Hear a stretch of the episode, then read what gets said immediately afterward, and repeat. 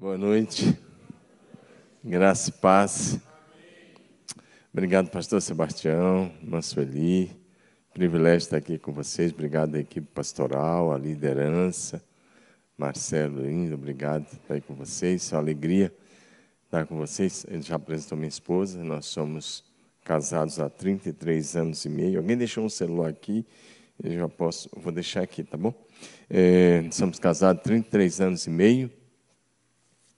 E nós temos dois filhos, a Renata e o Davi, os dois são casados. E agora nós já temos o primeiro neto, que é o Lucas, que vai fazer dois anos, agora no, dia, no próximo dia 25. E o pessoal fala que ele é muito bonito, e depois eles falam que é parecido comigo, eu fico assim, né? Eu não sei. Cara, mas que lindo, fala assim, a cara do vô. Eu falo, cara, eu tenho que aceitar, né? Fazer o quê, né? E agora está vindo o Tito meu filho mais novo, Davi, é o pastor da juventude lá, muito amigo do João, ele gosta muito do João. É, se ele não tivesse escalado para pregar hoje à noite, ele tá, ia querer vir, pra, só porque ele gosta muito de estar perto do João, ele gosta de conversar, são amigos já há algum tempo, né? Mas o João também está viajando, né? Então, mas alegria estar aqui, pastor, obrigado. Bom, Vamos para a palavra. Antes, de, só quero reforçar uma coisa que a gente tinha falado. Antes da pandemia, eu tinha vindo aqui e nós tínhamos conversado sobre a possibilidade do pastor Sebastião com a equipe de, de libertação ir ao Japão fazer um, uma, é, um seminário de libertação no Japão. Nós temos quatro igrejas no Japão. Então, a, além da sede, nós temos é, cerca de 30 igrejas nossas espalhadas por aí. Quatro delas são no Japão. Enviamos nosso primeiro missionário para o Japão há 27 anos atrás. No meu primeiro ano lá, enviei um casal de Enisei, Hélio e Lume Miura, e eles foram para Fuji, bem pertinho de, de é, Shizuoka, onde está a sua igreja agora, o seu pessoal. Eu conheço é, Shizuoka, tem membros de Fuji lá é bem perto, acho que dá uma meia hora de Fuji até lá no máximo. Né? É, o estado de Shizuoka, né? se for a cidade de Shizuoka, é bem pertinho, ali tudo é perto. E nós estamos há 27 anos com trabalho no Japão já. É, todo aluno, quando vai para o seminário, ou a maioria de brasileiro que vai à faculdade, pensa em se envolver com missões na África. E comigo não foi diferente. É, eu, eu queria me envolver com missões na África. E acabei me envolvendo com missões no Japão antes de me envolver com missões na África. Vocês estão abrindo uma igreja lá, e isso é maravilhoso. E o Japão é, é, um, é um desafio mais ainda importante a ser alcançado por missões, viu, Marcos? Do que o Oriente Médio e do que a África. É, o Japão tem 126 milhões de habitantes, em 127 milhões, e para cada 200 habitantes você tem um cristão, contando católicos, evangélicos, qualquer outro tipo de cristão. Ou seja, 0,02% de cristãos. E o Oriente Médio tem pelo menos 3% de cristãos, né? É, é o que, é, que se diz lá. Então, é, é um desafio maior do que o Oriente Médio, do que a África. Nós temos igreja na África também. Nós estamos lá na Guiné-Bissau, lá no interior da Guiné-Bissau, com dois casais muito especiais, fazendo um trabalho lindo, igreja, escola, e um trabalho maravilhoso lá. Mas nós temos quatro igrejas no Japão e queremos ir para seis. Não abrimos seis, as outras duas, exatamente por causa desse problema da pandemia. Nós já temos as células na cidade onde vamos abrir as para Nós estamos com a igreja em Fuji, Higashiura, onde temos a nossa base principal, Handa, e estamos em Comac. Já estamos com células boas em Nagoya e também em Toyota, é onde vamos abrir as próximas igrejas. Então, estamos andando. E eu estou começando falando sobre isso porque vou, o tema de hoje é Você é a Resposta. E a igreja precisa ser a resposta. E nós também estamos no Nordeste, em vários lugares, em lugares grandes e no sertão onde ninguém quer ir onde ninguém, uma pessoa do sul dificilmente se adapta, mas nós também estamos lá no sertão, temos algumas igrejas lá muito boas, no sertão mesmo, próximo do Cariri, por ali, a uns 500 quilômetros do Recife, sertão de Alagoas, e estamos lá na Bahia também, e também apoiamos um trabalho. Um amigo meu foi abrir uma igreja na Rota da Fome, há dois anos atrás. É, muito querido, muito amigo, é uma outra denominação, mas nós apoiamos a abertura da igreja. E eu estava com quatro ônibus lá parados. A igreja tinha quatro ônibus só me dando problema, porque os ônibus é melhor fretar do que ter os ônibus e pagar motorista para trazer as pessoas para os cultos. E aqueles ônibus estavam lá. Então, doei um dos ônibus para lá, está fazendo maior sucesso lá. Porque fui conversar com o pastor um dia, ele veio a Marília ano passado, em julho, e começamos a ajudar a começar a igreja lá no período da pandemia, agora, no meio da pandemia. E ele disse assim: Pastor, eu tenho um Corolla e meu Corolla é, eu estou, dia de domingo, eu coloquei 14 pessoas no meu Corolla para levar para o culto. Eu falei, o quê? Ele falou, 14. Aí ele falou assim, eu e mais alguém, dois, três, mais dois na frente, três, seis no banco de trás, nove, e ele falou assim, seis crianças no porta-mala. Pega uns 15 quilômetros de estrada, de rodovia, com seis crianças no porta-mala. É lá no Maranhão, na chamada Rota da Fome numa cidade é, chamada Vargem Grande. As pessoas vivem com média de 300 reais por mês. Você nem, você nem imagina um negócio desse. 400 reais por mês uma família vive, ou sobrevive, né? E eu falei, não, cara, esse negócio do Corolla carregar 14 pessoas acabou hoje. Eu nem tinha programado doar aquele ônibus. Ele falou, mas como assim acabou hoje? Eu falei, pega o ônibus lá, manda levar.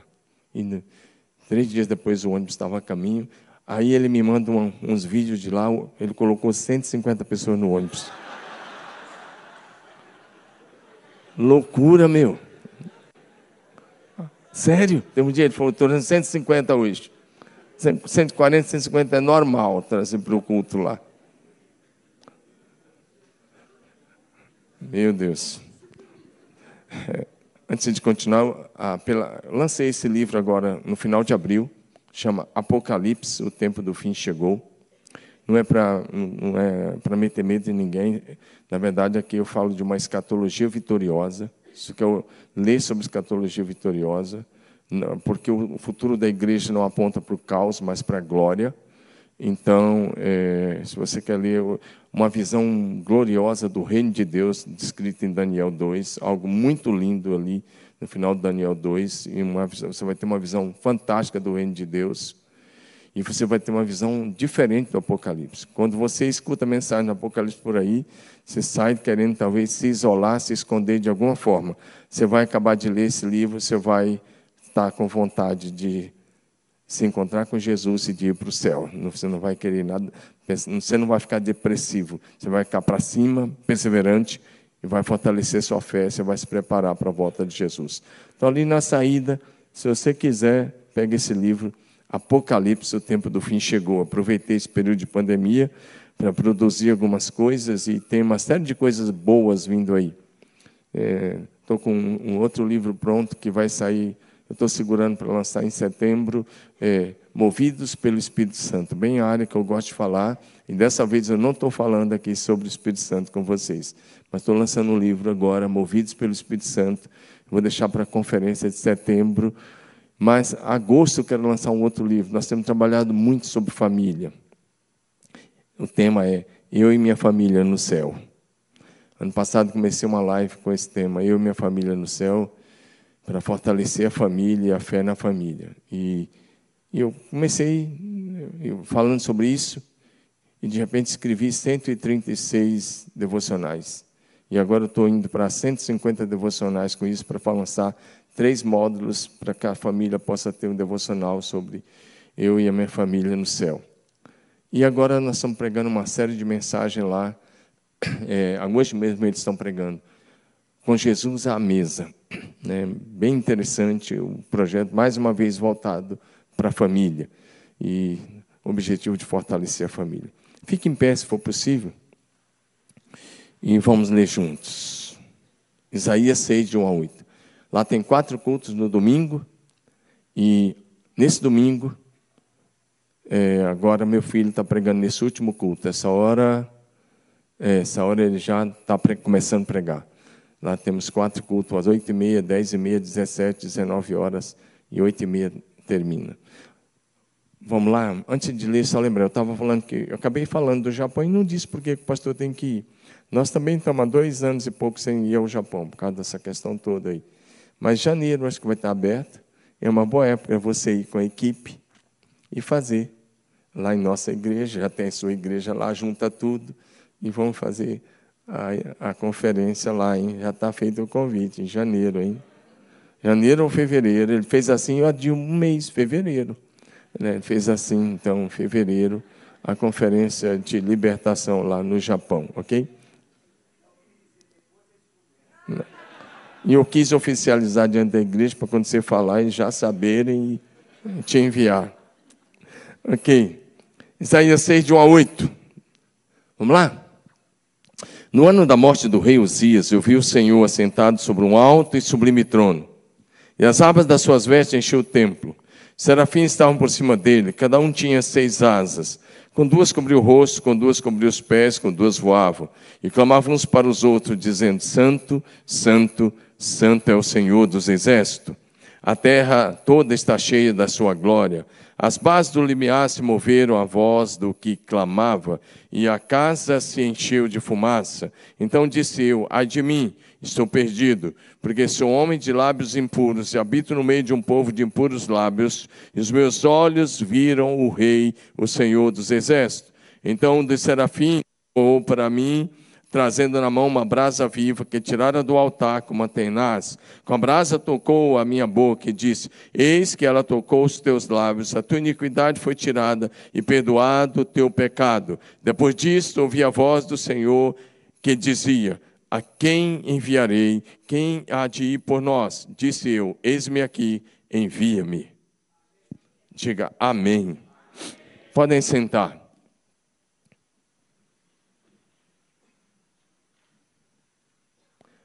Diga para o seu vizinho assim: você é a resposta. Agora fala na primeira pessoa: eu sou a resposta. Esse texto é muito conhecido e com certeza vocês já ouviram muitas mensagens baseadas nesse texto. Mas eu quero garantir a você que não vai ser mais uma mensagem, porque a palavra de Deus é sempre nova, é sempre viva, é sempre eficaz e o Espírito Santo vai continuar falando ao seu coração. Dá um amém aí pela fé. A grande pergunta que Deus nos faz é esta: Quem enviarei? Quem há de ir por nós? Nesse texto, Isaías estava bem no comecinho do seu ministério. E ele estava vivendo um período triste. Ele tinha perdido seu amigo, o rei Uzias. E ele foi ao templo em Jerusalém para orar. E quando ele estava lá orando, ele teve uma visão aberta, aberta. E ele viu a glória de Deus, ele viu o Senhor, ou seja, ele viu Jesus assentado sobre um alto e sublime trono. Por que, que é Jesus? Porque ninguém pode ver Deus o Pai e continuar vivendo. Então, isso é uma, parece, ele tem uma visão de Jesus. Ele vê o Senhor e ele diz, ele fica impressionado.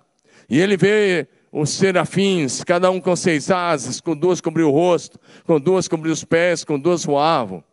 E eles clamavam: Santo, Santo, Santo é o Senhor. E de repente a visão começa a vir para a terra, e ele olha para o templo em Jerusalém, e a glória, o Shekinah de Deus estava enchendo o templo, a glória manifesta de Deus em Jerusalém. E aí ele olha para aquilo tudo, ele diz: Ai de mim, eu estou perdido, eu vou morrer, porque eu sou um homem de lábios impuros. Se fosse hoje, ele não falaria lábios impuros. Se fosse hoje, ele falaria: Ai de mim, eu vou morrer, porque eu sou um homem de olhos impuros. Porque hoje, o maior problema não são os lábios, são os olhos.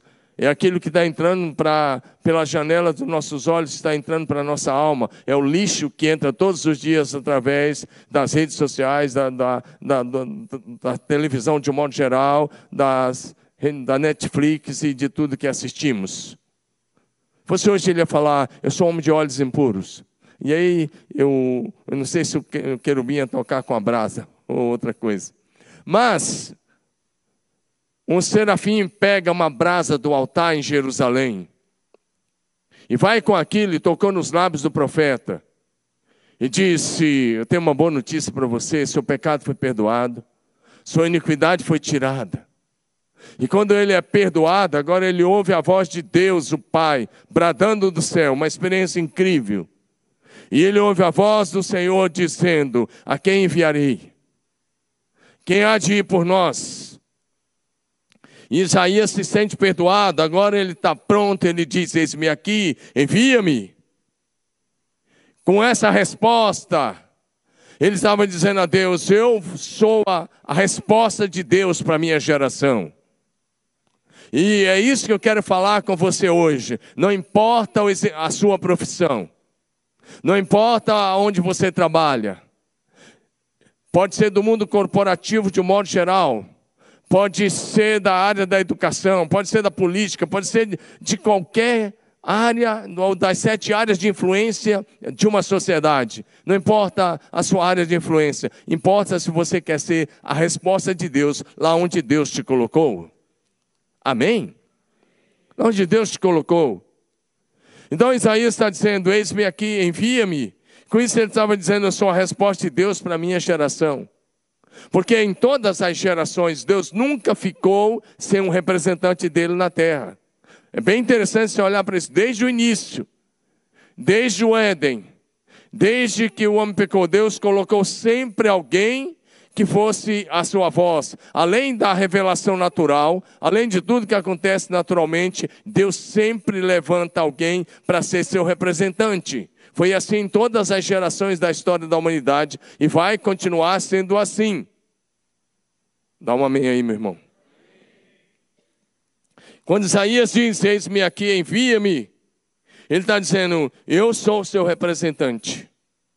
A partir de hoje eu vou viver como mensageiro de Deus para o seu povo. Em outras palavras, para ficar mais claro, ele está dizendo: eu vou viver como porta-voz do céu na terra. Quando nós respondemos ao Senhor, espero que hoje você responda. Se hoje você disser, eis-me aqui, usa-me, envia-me, você vai estar dizendo: Eu vou viver nessa terra como embaixador de Cristo entre os homens. Amém? 2 Coríntios 5, 20, nós somos embaixadores da parte de Cristo. Pergunta: você é a resposta de Deus para a sua geração? Você está vivendo como resposta do céu para a terra nesses dias? O Senhor Deus estabeleceu para a sua vida, meu irmão, um propósito e um ministério muito antes de você nascer. E você não precisa de um microfone como esse para cumprir esse propósito, esse ministério. Você só precisa ser um cristão que deixa a luz de Cristo brilhar onde você estiver. O Senhor estabeleceu um propósito.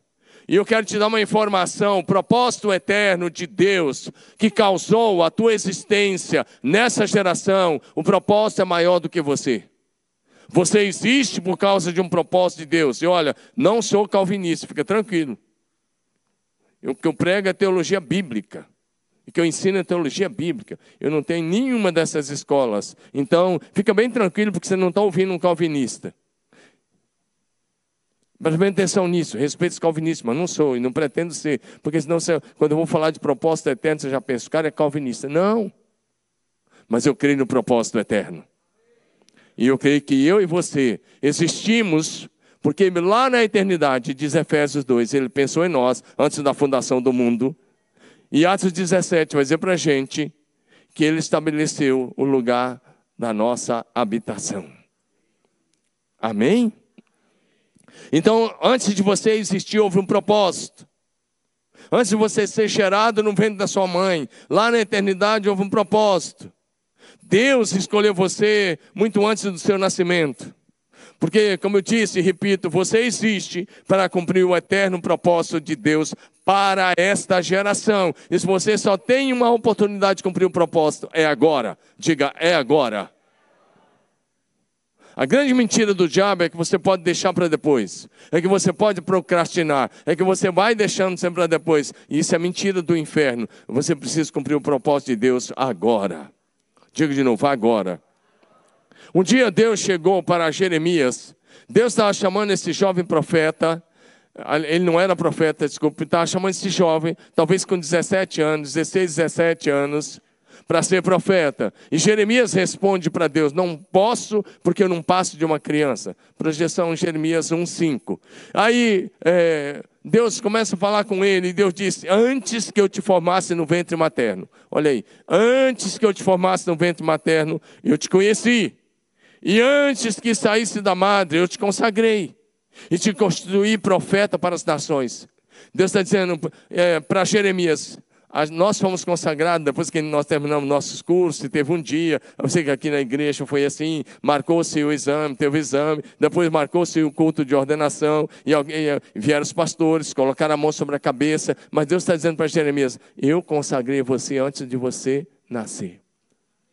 E eu estabeleci o um ministério antes de você existir para você. Diga assim, eu sou o Espírito Eterno Bem bonito. Vocês estão cultuando Deus vivo. Vocês são uma igreja alegre. Vamos fazer isso? Vamos lá? Diga, eu sou o Espírito Eterno. Que tem uma alma eterna. E habito num corpo temporário.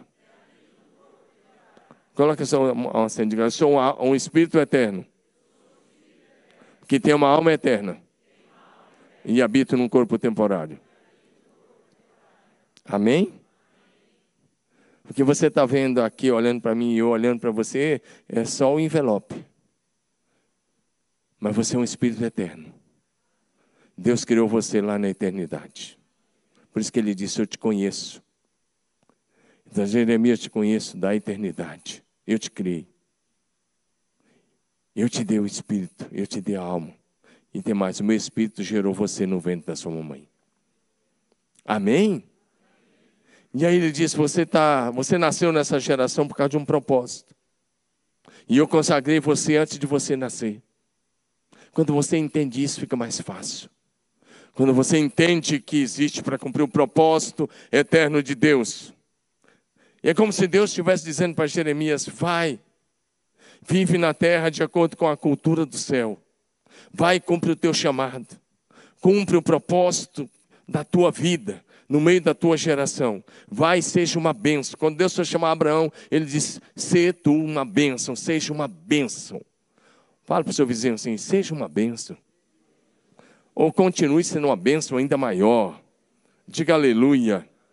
Nós sabemos e pregamos que Jesus Cristo é a única esperança para a humanidade perdida, mas nós temos que entender também que a igreja de Cristo deve ser a resposta em todas as esferas da sociedade e em todos os lugares onde estivermos. A partir de agora, eu vou enumerar algumas pessoas da Bíblia e depois da história da igreja. Vou me ater a isso, porque o assunto seria muito amplo, mas vou enumerar a partir de agora algumas pessoas. Eu vou passar bem rápido, né? se alguém quiser, o esboço está lá com a projeção, é só pegar depois. Mas eu vou passar bem rápido, eu quero citar algumas pessoas que foram a resposta. Eu quero ajudar você, porque eu preciso chegar em você. Estamos juntos? Vamos caminhar? Em primeiro lugar, quando Deus precisou de um homem para dar continuidade à humanidade, Noé foi a resposta. Diga comigo, Noé foi a resposta. Como você sabe, Gênesis 6 vai dizer para a gente que a humanidade tinha se tornado totalmente corrompida, tinha se tornado perversa em toda a sua maneira de ser e de viver. E Deus chegou, o, o dia que ele estava tão triste, que ele disse: Eu vou encerrar com essa humanidade. Mas os olhos do Senhor passam por toda a terra. E o texto de Gênesis 6 vai dizer que o Senhor encontrou Noé. E a Bíblia diz que a história de Noé era o seguinte: ele era justo, ele era íntegro e ele andava com Deus. Ou seja, Noé encontrou o favor do Senhor. Então Deus disse com Noé: Eu vou dar continuidade à história da humanidade. E quando Deus falou com Noé, é como se ele dissesse: Eu sou a resposta. É como se ele dissesse: Eis-me aqui, no meio de uma geração corrompida e perversa. Noé levava um estilo de vida santo, isso agradou o Senhor. E o Senhor chamou para que ele desse continuidade. Gênesis 6, verso 8, na NVT vai dizer para a gente: Noé encontrou favor diante do Senhor. Pergunta é: você também está comprometido em levar toda a sua família para o céu? Noé colocou toda a sua família na, na arca, sua esposa, seus três filhos, suas três, três noras. E através dessas oito pessoas, o Senhor deu continuidade à história. Você está comprometido em salvar toda a sua família? Posso fazer uma pergunta? Onde está seu filho hoje? Se não está aqui no departamento infantil, onde ele está? Onde está sua filha? Onde está seu genro, sua nora? Onde eles estão hoje? Porque essa historinha de que você vai para o céu, seu filho escolhe se vai para o céu ou para o inferno, não é de Deus. Nós não geramos filhos para povoar o inferno. Nós geramos filhos para povoar o céu. Então, o primeiro compromisso é ganhar a família para Jesus. Nós temos que fazer de tudo para salvar a nossa família. Diga amém. amém. Segundo lugar, quando Deus precisou de um homem para começar a nação de Israel, Abraão foi a resposta. Como você conhece, Abraão estava lá, em um dos caldeus, depois em Arã, e o Senhor chega para ele e diz: Sai da sua terra, sai do meio dos seus parentes, vai para uma terra que eu vou te mostrar. E ele obedeceu pela fé. Abraão foi a resposta para começar a nação da qual veio Jesus, nosso Senhor e eterno Salvador. Você quer ser a resposta de Deus para os grandes projetos do Senhor para esta geração? Abraão foi a resposta. Se tornou o pai da fé, amigo de Deus. Pergunta: você está disponível para cumprir o propósito de Deus para esta geração? Essa geração que está sendo influenciada por tantas coisas, mas que nós podemos ser a resposta para ela. Diga amém. Passando bem rápido. Quando Deus precisou de um homem para salvar o mundo antigo da fome, José foi a resposta. José do Egito, diga amém. Às vezes, só esclarecendo um ponto aqui, às vezes a gente pensa que Deus fala só conosco. Às vezes a gente pensa que nós somos aqueles que temos os oráculos de Deus. Esse não é só com você que Deus fala. Deus chegou para o ímpio faraó e deu um sonho, que era um sonho revelação do que ia acontecer nos próximos 14 anos. Só que Deus fala, dá o sonho para o ímpio e dá a resposta para o filho dele. Dá um amém aí, meu irmão. Amém?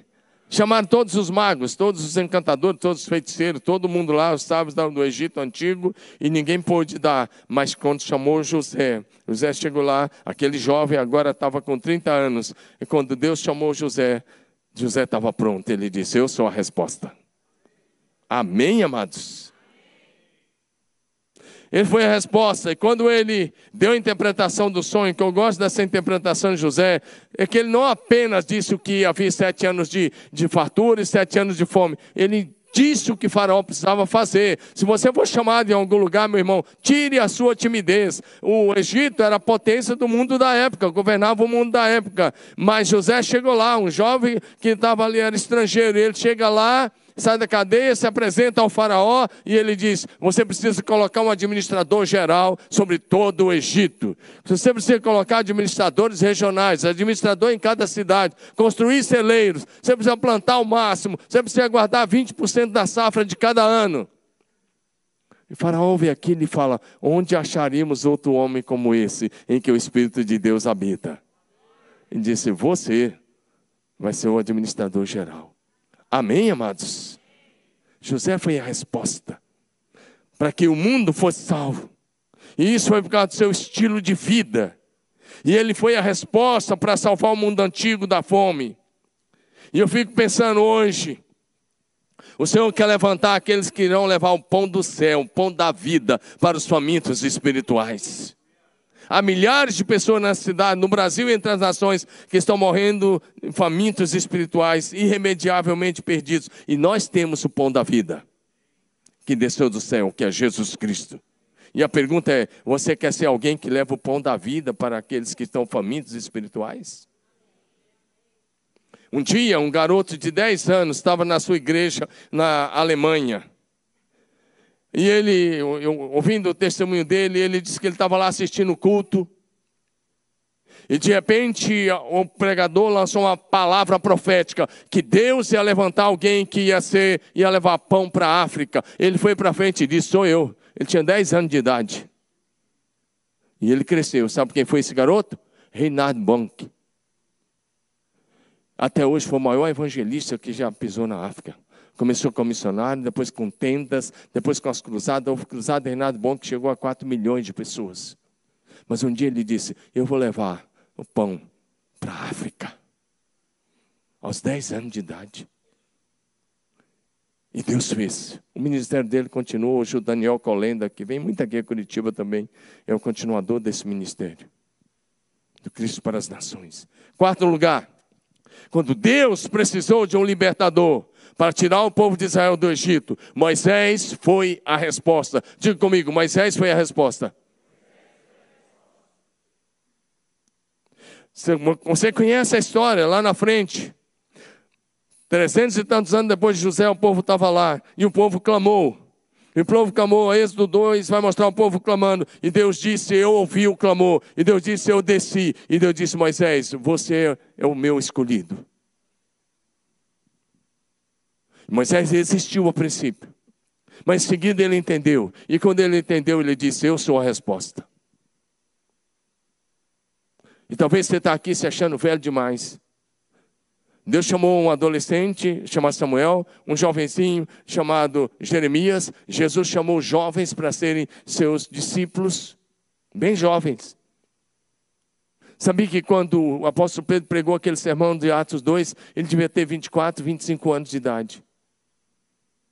Sabia que João, quando foi chamado, devia ter 18, 19 anos.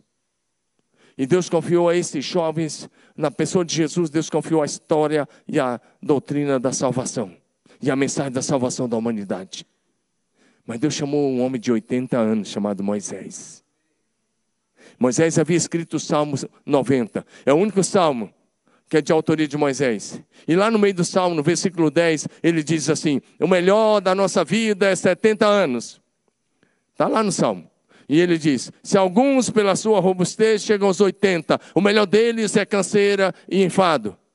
E Deus disse: tá bom, você escreveu tudo isso, é verdade, mas eu vou mostrar para você que você vai começar aos 80. E ele ficou até os 120. E é, Deuteronômio 34, 7. Vai dizer que Moisés morreu aos 120 anos, enxergando bem e em pleno vigor físico quer ir até o fim, enxergando bem, em pleno vigor físico, se comprometa com a obra de Deus. Amém? Um dia desse atrás eu estava pregando lá e eu estava falando sobre vida longa e com qualidade. E minha sogra estava assim, no primeiro, na segunda fileira, ela sempre assenta ali. E eu falei, é hoje. E eu estava todo empolgado lá pregando e tal. E aí ela estava lá e eu estava falando sobre longevidade. Era outro texto que eu estava usando lá do Salmo 91, 16, que diz: Eu vou te dar uma vida longa. E eu falei: Isso não é para você, não. Não se empolga, não. Ela dá risada, ela mora com a gente né? há muitos anos. Às vezes fica muito empolgada, né? E, né? Oh, meu Deus. Vamos lá. Mas Moisés foi a resposta. A questão hoje é a seguinte: nessa cidade de Curitiba, Milhares de pessoas ainda estão cativas dos vícios, do pecado, aprisionadas pelos demônios. E a pergunta é: você quer ser a resposta para a libertação dessas pessoas? Moisés foi a resposta para a libertação do povo do Egito. Você precisa ser a resposta para a libertação dos cativos espirituais de Curitiba. E aonde o Senhor te levar. Amém? Quinto lugar, quando Deus precisou de um profeta messiânico. No texto que lemos, Deus queria levantar um profeta messiânico. E quando Deus disse: A quem enviarei? Quem há de ir por nós? E quando Isaías disse: Eu sou a resposta, ele se tornou o profeta messiânico do Velho Testamento. O principal profeta messiânico. o homem que mais profetizou sobre a vinda, a primeira vinda do Messias. E quando ele disse: Eis-me aqui, envia-me, ele estava dizendo: Eu serei o teu mensageiro, o teu profeta, a tua voz para a minha geração. Diga aleluia. Isaías tornou um grande profeta messiânico. Agora, a questão hoje é outra. Nós estamos vivendo provavelmente a última geração da igreja na terra. Ou, se não, ou uma das últimas, não sei. Eu creio que nós somos a última geração, é a minha crença. Nesse livro eu até falo que eu enumero 21 sinais, baseado em Mateus 24 e Lucas 21. Eu enumero 21 sinais que antecedem a volta de Jesus. Até brinquei de manhã. E eu disse, para mim, 18 já se cumpriram. Quer saber os que faltam se cumprir? Eu falei, leia o livro. Está aqui, está no terceiro capítulo, os 21 sinais que antecedem a volta de Jesus. Mas eu não estava fazendo propaganda do livro, não. Que eu estou dizendo é que nesse tempo do fim, Deus quer levantar homens e mulheres que irão anunciar a segunda vinda de Cristo. Isaías, há 700 anos do nascimento de Jesus, foi levantado para anunciar a primeira vinda. Mas hoje Deus quer levantar a gente para anunciar a segunda vinda. Ela está bem mais perto do que você possa imaginar. Agora, interessante, a pergunta é: você quer ser alguém que vai anunciar com clareza a volta de Jesus? Sem rodeios, apenas pregando a Bíblia. Porque hoje a grande mensagem tem que ser: Jesus voltará em breve. Amém ou não? O problema é que a igreja foi se tornando tão, a igreja ocidental foi se tornando tão envolvida com esse mundo, tão voltada para o mundo, que a igreja esqueceu de pregar a volta de Jesus. Já tem cristão que não acredita mais nisso. E é só olhar para as casas de alguns, para a vida de alguns, para a maneira como, como alguns vivem, que parece que eles não acreditam mais na volta de Jesus. Mas Jesus voltará em breve. Amém? Mas esse é um assunto para outro dia. Sexto lugar. Rapaz, o tempo corre aqui, hein? Meu Deus. Eu quero pregar até o fim, mas vamos ver se eu vou terminar dentro do horário. Em nome de Jesus. O Senhor vai nos fazer remir aqui o tempo. Diga amém. Quando Deus precisou de alguém né, que livrasse o povo judeu do extermínio, Esté foi a resposta. Diga, Esté foi a resposta. Como você sabe, havia um plano maligno. E havia um projeto de lei assinado, sancionado pelo o rei Artaxerxes, ou Xerxes, como é que é conhecido. Tinha o um dia marcado, seria o dia 13 de dezembro daquele ano. E todos os judeus da face da terra, das 127 nações que a, a, o Império Medo-Persa governava, seriam exterminados. Mas uma mulher se levantou. Diga comigo, uma mulher se levantou e livrou o povo judeu do extermínio. Leia o livro de Esther, você vai ver isso. A pergunta hoje é: onde estão as mulheres, as moças que vão ser a resposta para esta geração? Hoje não é o extermínio como foi naqueles dias, mas nessa cidade, no Brasil e no mundo, Milhões de pessoas, milhares aqui e milhões ao redor do mundo, estão caminhando a passos largos para o inferno, irremediavelmente perdidos, eternamente perdidos. E a pergunta: onde estão aqueles que vão ser a resposta para livrar essas pessoas do caminho do inferno? É com você que eu estou falando. Sétimo lugar. Quando Deus precisou de um homem que fosse o precursor de Jesus. João Batista foi a resposta. E aí, novamente, nós vemos um jovem que era, nasceu seis meses antes de Jesus e morreu seis meses antes de Jesus. E João Batista entendeu o chamado, era filho de sacerdote, podia ter vivido no templo, mas ele entendeu o propósito de Deus, ele entendeu que a, a vontade de Deus para a sua vida. E ele foi e promoveu um avivamento no deserto, e ele batizou o próprio Jesus batizou uma média de 150 pessoas por dia durante três anos. Batizava mais de 5 mil pessoas por mês. Bem mais de 40, 50 mil pessoas por ano. Ele morreu aos 33 anos e cumpriu o propósito. Havia uma profecia de Isaías, em Isaías 40, versos 3 e 4. Voz do que clama no deserto. Essa profecia foi dada 700 anos antes de João Batista nascer. E ele nasce, entende a profecia e fala: Eu vou cumprir. Diga amém. Ele cumpriu o propósito. Morreu aos 33 anos, perdeu a cabeça porque denunciou o pecado de Herodes. Condenou o pecado de Herodes com Herodias, a mulher que o Herodes tinha tomado do próprio irmão Filipe. E em Mateus 11, 11, Jesus olhou e disse: Entre o nascido de mulher, ninguém apareceu maior que João Batista. Então não é se você vai viver muito que vai agradar a Deus, é se você está vivendo para cumprir o propósito de Deus. É se você está sendo a resposta de Deus para a sua geração. João Batista foi a resposta de Deus e preparou o povo para ter um encontro com Jesus. E a maioria dos, dos, discípulos de Jesus tinha sido discípulo de João Batista. E a maioria dos novos convertidos da igreja de Jerusalém tinha sido batizado por João Batista. A questão é: você está comprometido com o propósito de Deus para a sua vida? Você está comprometido em preparar a igreja para a volta de Jesus? Oitavo lugar. Quando Deus precisou enviar o Salvador da humanidade, presta atenção nessa. Quando Deus precisou enviar o Salvador da humanidade, Jesus é a resposta. Você para os outros eu disse, foi a resposta. Para Jesus, Jesus é a resposta. Diga, Jesus é a resposta. Jesus é o cordeiro que foi morto antes da fundação do mundo, diz Apocalipse. Lá na eternidade passada, a Trindade estava conversando, e eu fico pensando na reunião, e está sempre junto, a Trindade e a Triunidade, Deus Pai e Deus Filho e Deus Espírito Santo. E Deus diz: Nós vamos criar um homem, mas o homem vai pecar, e eu vou precisar enviar alguém. E Jesus olha e diz: Eis-me aqui, envia-me. Quando Isaías disse: Eis-me aqui, envia-me, ele não era o primeiro. Lá na eternidade, Jesus tinha dito: Eis-me aqui, envia-me. Diga amém.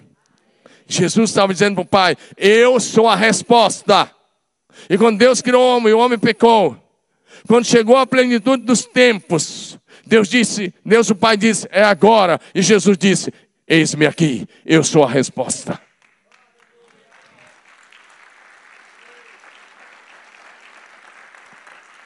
Agora, bem rápido, para cumprir o propósito de Deus, nem sempre vai ser do nosso jeito, vai ser do jeito dele. Mas o pai olha para o filho e diz: Mas você terá que se tornar homem. E ele diz a sua resposta: Você terá que deixar sua posição à minha direita. E você vai ter que viver na terra durante 33 anos. E Jesus diz: Eis-me aqui, envia-me. E o pai diz: O Criador de todas as coisas nos céus e na terra terá que se tornar criatura. E Jesus diz: Eis-me aqui, envia-me. E Deus, o Pai, diz: o eterno terá que viver temporariamente e depois morrer. E ele diz: Eis-me aqui, envia-me, eu sou a resposta. Você vai ter que se humilhar tanto que você vai ter que se transformar num embrião no ventre daquela moça lá, a Maria. E Jesus diz: Eu sou a resposta. Envia-me. Você vai nascer numa manjedoura. E ele diz: Eis-me aqui, envia-me. Você vai crescer numa carpintaria e vai chamar o carpinteiro de pai. E ele diz: Eis-me aqui, envia-me. Você vai ser batizado no Rio Jordão. E ele diz: Eis-me aqui, envia-me. Eu sou a resposta. Você terá que jejuar 40 dias para começar o ministério. E orar muito e depender do Espírito Santo. E ele diz: Eis-me aqui, envia-me. Você terá que esperar a hora certa de agir. E ele diz: Eis-me aqui, envia-me. Você vai discipular alguns homens simples, pescadores lá do lago da Galileia. E no final você vai confiar a eles a mensagem da salvação da humanidade. E Jesus disse: Eis-me aqui, eu sou a resposta. Você será rejeitado pelo seu povo. Eles vão rejeitar você, vão crucificar você, vão cuspir em você, vão humilhar você. E Jesus disse: Eis-me aqui, envia-me. Você terá que morrer na cruz. Uma morte humilhante, despido. E ele diz: Eis-me aqui, envia-me, eu sou a resposta. Eu sou a resposta para a salvação da humanidade. É o que Jesus estava dizendo. Você será sepultado, vai experimentar a morte, vai ser sepultado e vai ficar três dias na sepultura. O imortal terá que descer e passar pela morte. E ele diz: Eis-me aqui, envia-me. Eu sou a resposta. Diga amém. Mas no terceiro dia você vai ressuscitar. E ele diz: Eis-me aqui, envia-me. E depois de ressurreto, você não vai voltar imediatamente, não. Você vai ficar 40 dias lá ainda treinando aqueles discípulos. Só depois de 40 dias você vai subir para a minha direita. E Jesus disse: Eis-me aqui, envia-me. E aí o Pai diz: depois de completar o propósito eterno, você vai voltar. E Jesus diz: Eis-me aqui, envia-me. Eu vejo isso em vários textos. Mas dentre eles, quando Jesus em João 17 ora e diz: Pai, glorifica-me junto a ti, com aquela, com aquela glória que eu tinha contigo antes do mundo existir. Ele é Deus Criador e se tornou homem. Porque ele disse: Eu vou ser a resposta de Deus para a salvação da humanidade. Dá um amém aí. Diga aleluia. Jesus é a resposta. E eu e você precisamos ser a resposta para a nossa geração. Você está comprometido em dar continuidade à missão que Jesus começou? Agora eu vou pular ponto 9, que eu ia falar que quando Jesus precisou de alguém para pregar o primeiro sermão, Pedro foi a resposta. Eu quero ir para o 10, projeção. Quando Deus precisou de um homem para pregar o evangelho aos gentios, Paulo foi a resposta. Você conhece a história de Paulo. Mas em Atos capítulo 13, de 1 a 3, a igreja estava orando. E de repente o Espírito Santo, usando alguém, falou: Separe-me agora, Barnabé e Saulo, para a obra que os tenho chamado. E Paulo disse: Eis-me aqui. Envia-me, Paulo e Barnabé. Quando ele disse, ele estava dizendo: Eu sou a resposta. Por causa disso, ali nasceu mais da metade do Novo Testamento. Paulo também, Isaías tinha profetizado sobre ele. Se você ler o livro do profeta Isaías, capítulo 49, tem uma profecia sobre Paulo, quando ele disse: Eu te dei para a luz, luz para os gentios. Veja bem, Isaías profetizou sobre Jesus, sobre João Batista e sobre Paulo. E Paulo está entendendo e diz: Eu vou cumprir a profecia, eu vou cumprir o propósito. Diga aleluia. Paulo disse: Eu sou a resposta de Deus para os gentios. A questão hoje é: você está comprometido em levar o evangelho para aqueles que ainda não foram alcançados? Quero só enumerar algumas coisas rapidinho, tá? Quando Deus precisou de um homem lá na frente para fazer a reforma protestante, quando a igreja tinha tomado outro rumo, Martinho Lutero foi a resposta. Então, no dia 31 de outubro de 1517, lá no século XVI, Martinho Lutero fixou as 95 teses na porta da Catedral de Wittenberg, na Alemanha, com os cinco pilares da reforma, que são somente a graça, somente a fé, somente Cristo, somente as Escrituras, as Escrituras Sagradas, glória somente a Deus. O cristianismo atual precisa de uma nova reforma, de um reavivamento, porque o cristianismo tem se tornado mundano, o cristianismo tem abraçado alguma série de outras coisas que não tem mais nada a ver. Está cheio de pregadores pregando coach, pregando uma série de coisas que não tem mais nada a ver com a Bíblia. Mas Deus quer levantar novas pessoas que vão promover um tempo de reavivamento na igreja.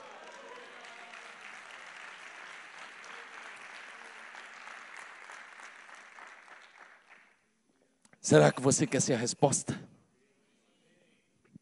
A igreja hoje está fragilizada em, parte, em boa parte do mundo, mas você pode ser a resposta de um reavivamento por esse tempo. Décimo segundo lugar. Deus precisou de alguém para começar o movimento pentecostal no mundo.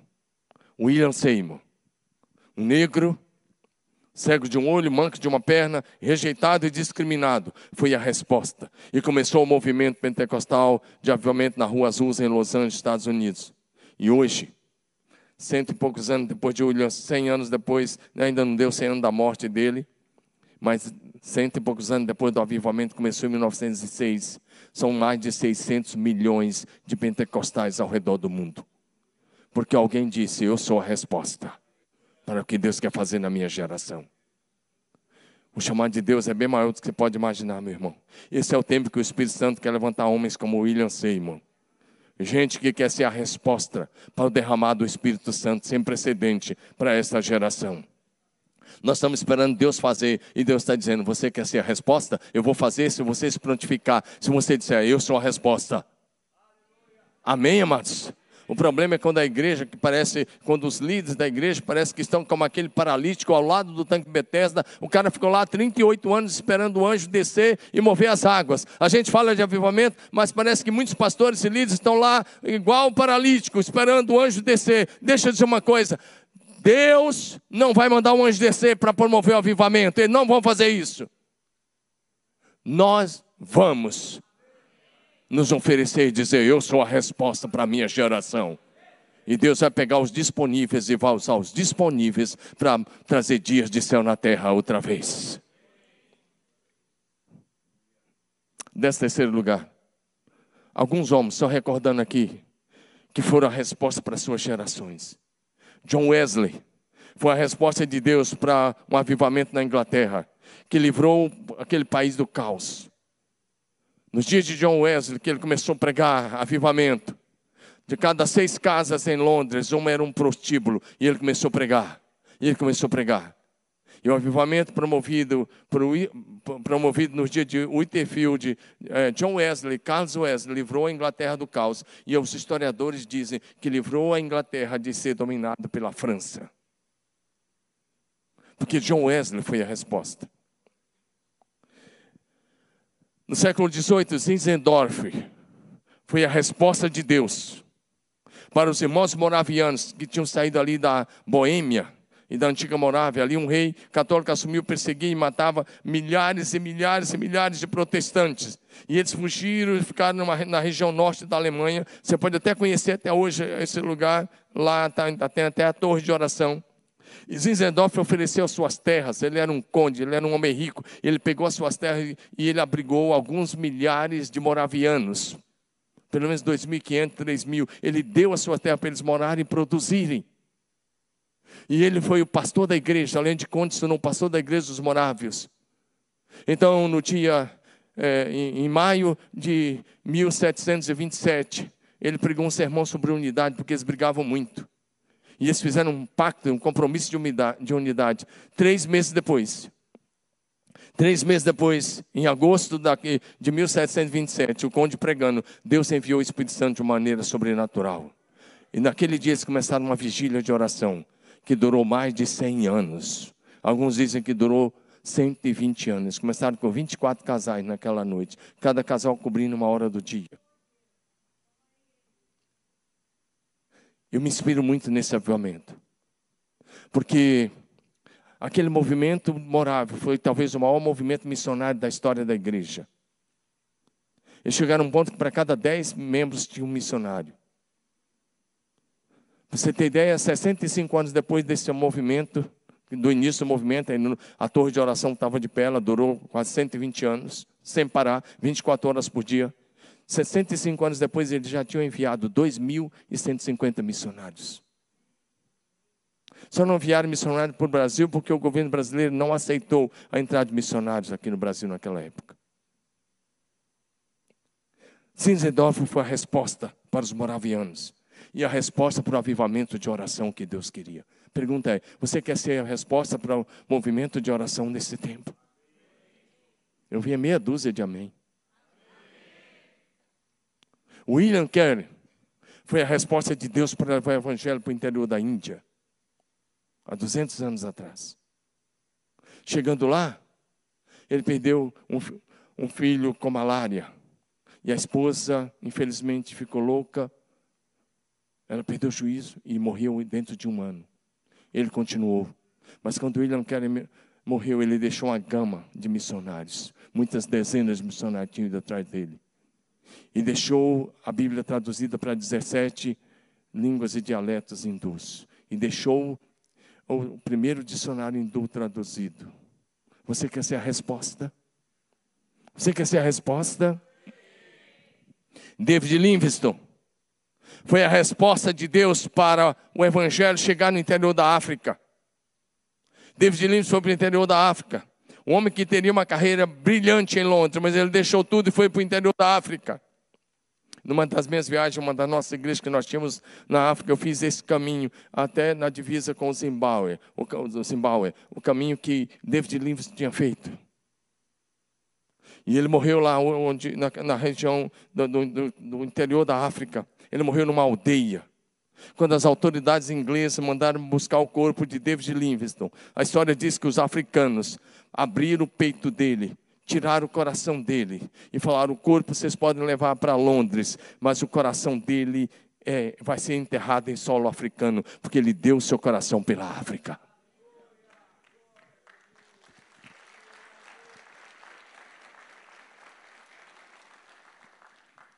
Em Londres foi feito um grande cortejo para homenagear David, David Livingstone, porque todo mundo conhecia as histórias dele. E ao lado do cortejo, um senhor de mais de 80 anos, andando e chorando muito, seus cabelos brancos. Um repórter resolveu perguntar para aquele senhor: por que o senhor está chorando tanto? Ele diz: Nós dois estávamos na faculdade de medicina. Ele disse: Eu me tornei médico, ganhei muito dinheiro tem uma vida muito boa, mas nós dois somos chamados. Nós éramos da mesma classe. Nós dois somos chamados para o interior da África. Só ele obedeceu. E agora não dá mais tempo. Presta atenção, olha para mim. Não importa a vida que você leva, se Deus tem um chamado para você e você não obedecer, logo, logo você vai descobrir que tudo que você fez foi correr atrás do vento. Logo, logo você vai descobrir que você vai descobrir o que Salomão descobriu: vaidade de vaidade, correr atrás do vento. O melhor lugar onde você pode viver é cumprindo o propósito eterno de Deus para a sua vida. Digam amém. Estou quase encerrando. Eu vou pular uma série de coisas. Mas eu quero dizer uma coisa para você. Charles Studd foi a resposta de Deus para o Congo belga. Esse homem era pentacampeão de cricket um esporte que era muito comum na Inglaterra. Ele era, no começo do século XX, ele era para a Inglaterra o que Pelé foi para nós nos anos 60 e 70. Eu não acompanhei Pelé jogando, mas eu, muitos de vocês acompanharam. Eu sei da história, porque eu acompanho essa reportagem. É sério, não me lembro de ter assistido nenhum jogo do Pelé, de verdade. Mas é porque também não tinha TV no começo. Brincadeira. Agora, presta atenção. Esse homem pentacampeão, famoso, morava numa mansão em Londres. Ele se converte ao Evangelho, parou a sua carreira como atleta. Sabe o que ele fez? Foi para a China, ficou 10 anos no interior da China. Saiu da China, foi para a Índia, ficou 10, 8 anos na Índia. Voltou para Londres, abriu a WEC Internacional, que está aí até hoje, tem mais de 2.500, hoje já tem cerca de 3 ou quase 3 mil missionários. Ele deixou a esposa e as filhas cuidando da, da sede da WEC. E ele foi para o antigo Congo belga, a 10 mil quilômetros de Londres. E o homem que morava numa mansão, Encerrou sua vida morando numa choupana que não tinha nem paredes. Eu vi as fotos. Eu li a história dele. Mas deixou, em 18 anos que ele ficou no Congo belga, ele deixou 48 igrejas plantadas. Ele poderia ter vivido em Londres como rico milionário. Ele deu tudo o que ele tinha para missões e morreu lá numa choupana. Mas quando você chegar no céu, vai ser um dos grandes do reino do céu. Diga amém. John Knox foi a resposta para a Escócia. Evan Roberts foi a resposta de oração para o avivamento do país de Gales. Deixa eu pular aqui. Só mais um minutinho. Eu preciso falar uma coisa sobre o Brasil. E eu preciso falar uma coisa sobre uma mulher.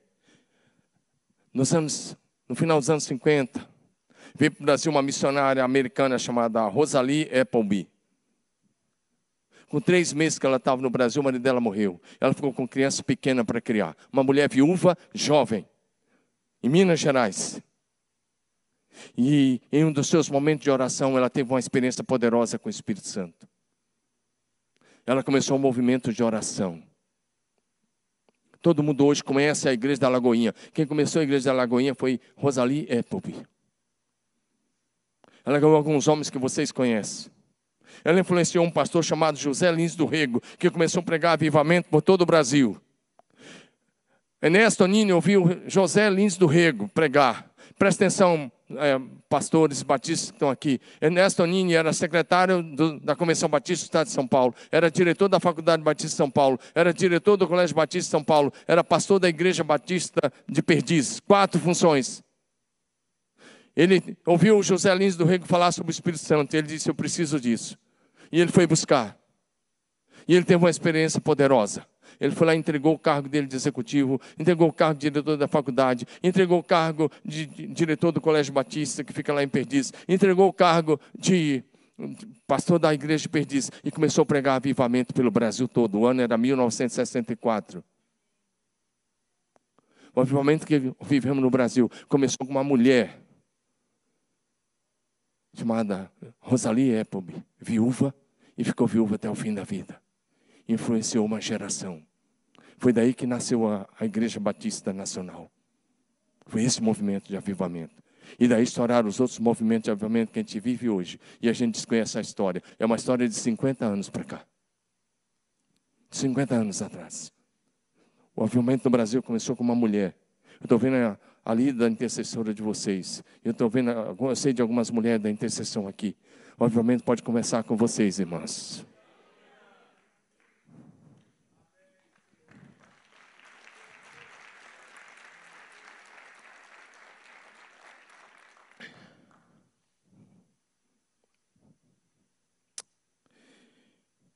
Eu quero encerrar dizendo uma história que vocês conhecem, vocês vão encerrar com esse ponto. Há mais de 100 anos atrás, bem mais, um pregador britânico estava pregando nos Estados Unidos. E ele usou uma frase: O mundo está para ver o que Deus pode fazer com e através de um homem completamente consagrado a Ele.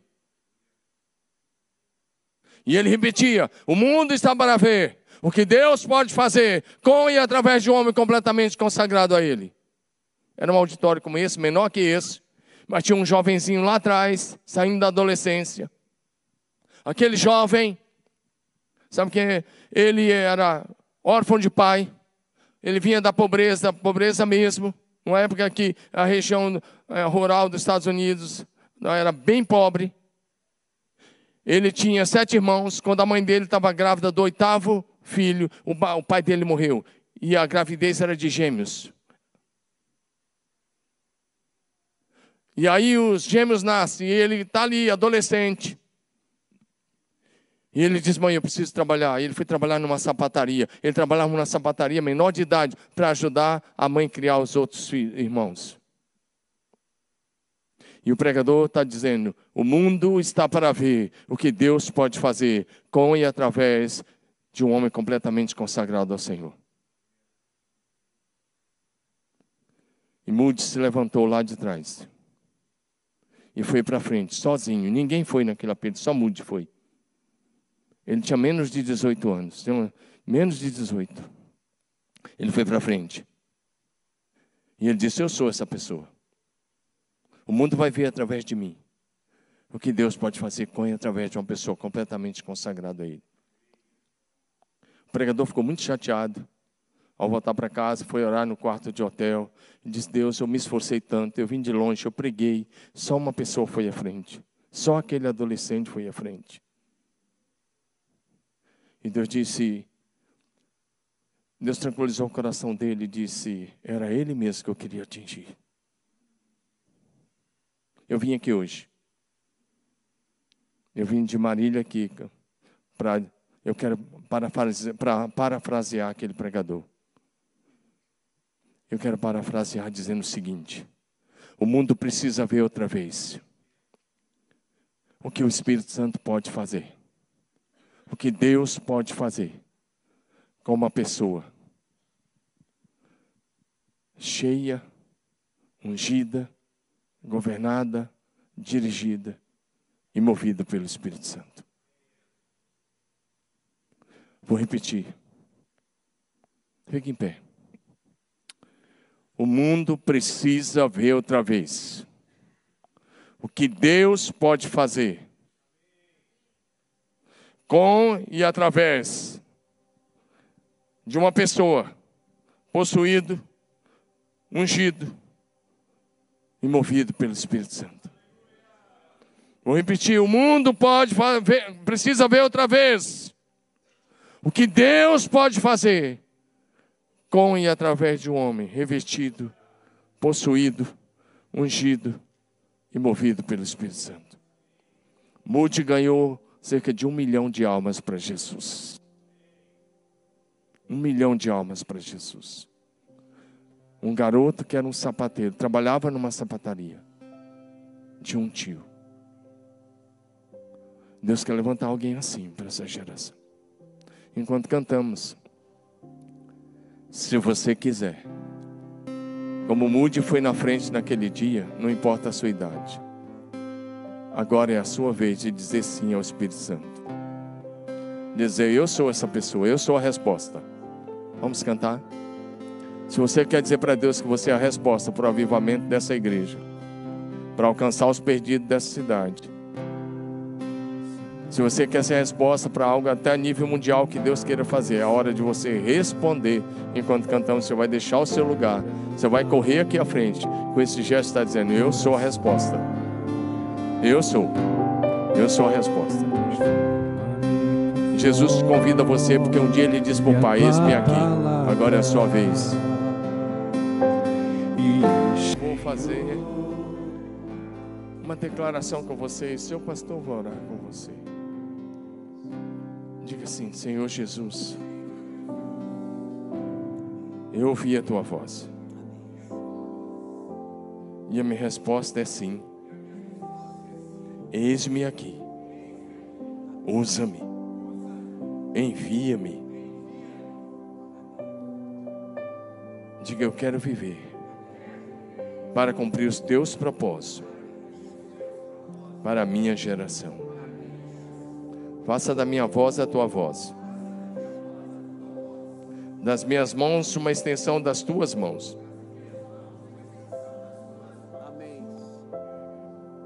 Diga, reveste-me com o Espírito Santo. Possui-me plenamente. Unge-me. Capacita-me. E dá-me a visão correta do que o Senhor quer que eu faça. Diga, o Senhor vai fazer na terra. Começando em Curitiba. O Senhor vai fazer na terra na minha geração, inclui o meu nome. Amém. Diga de novo, inclui o meu nome, Senhor. Diga, eu sou a resposta. Diga de novo, eu sou a resposta. Diga de novo, eu sou a resposta do Senhor para a minha geração. Diga que o mundo veja outra vez o que o Senhor pode fazer com uma pessoa nas mãos do Espírito Santo. Diga, Espírito Santo, eu me lanço por inteiro nas tuas mãos, sem nenhuma reserva. Diga, reveste-me por fora, possui-me por dentro, reveste-me por fora, possui-me por dentro. Unge a minha cabeça. Diga eu quero ser completamente governado, dirigido, guiado e movido pelo Espírito Santo. Diga eu creio em dias de avivamento, da manifestação do céu na terra. Diga eu sou a resposta do céu para a terra nesses dias, até que Jesus volte. Em nome de Jesus. Amém. Pastor. Pai, nós entregamos essas vidas preciosas. Nós temos aqui corações que estão rendidos verdadeiramente, Senhor. Ainda confusos por discernir claramente em que área pode ser a resposta? Mas, Senhor, assim como Paulo disse aos Coríntios, que o Senhor vai nos transformando de glória em glória. Senhor, vai mostrando também aos teus filhos, cada um de nós, cada área que eu, que nós possamos ser resposta, podemos ser resposta Começando, Senhor, dentro da nossa casa. Começando, Senhor, no nosso condomínio, na nossa rua e assim por diante. Traz luz para os momentos e lugares onde cada um vai se tornar resposta. Nós temos alguém que o Senhor está levantando para ser resposta em uma cidade. Nós temos alguém que o Senhor está levantando para ser resposta para a nação. Nós temos alguém que o Senhor está sendo levantado como resposta para o mundo todo, Senhor. Por isso, Pai, traz a certeza como selo daquilo que o Senhor está falando ao coração de cada um dos teus filhos aqui nesta noite. Oramos assim no nome de Jesus. Amém. Fique em pé um minutinho antes de voltar para o seu lugar.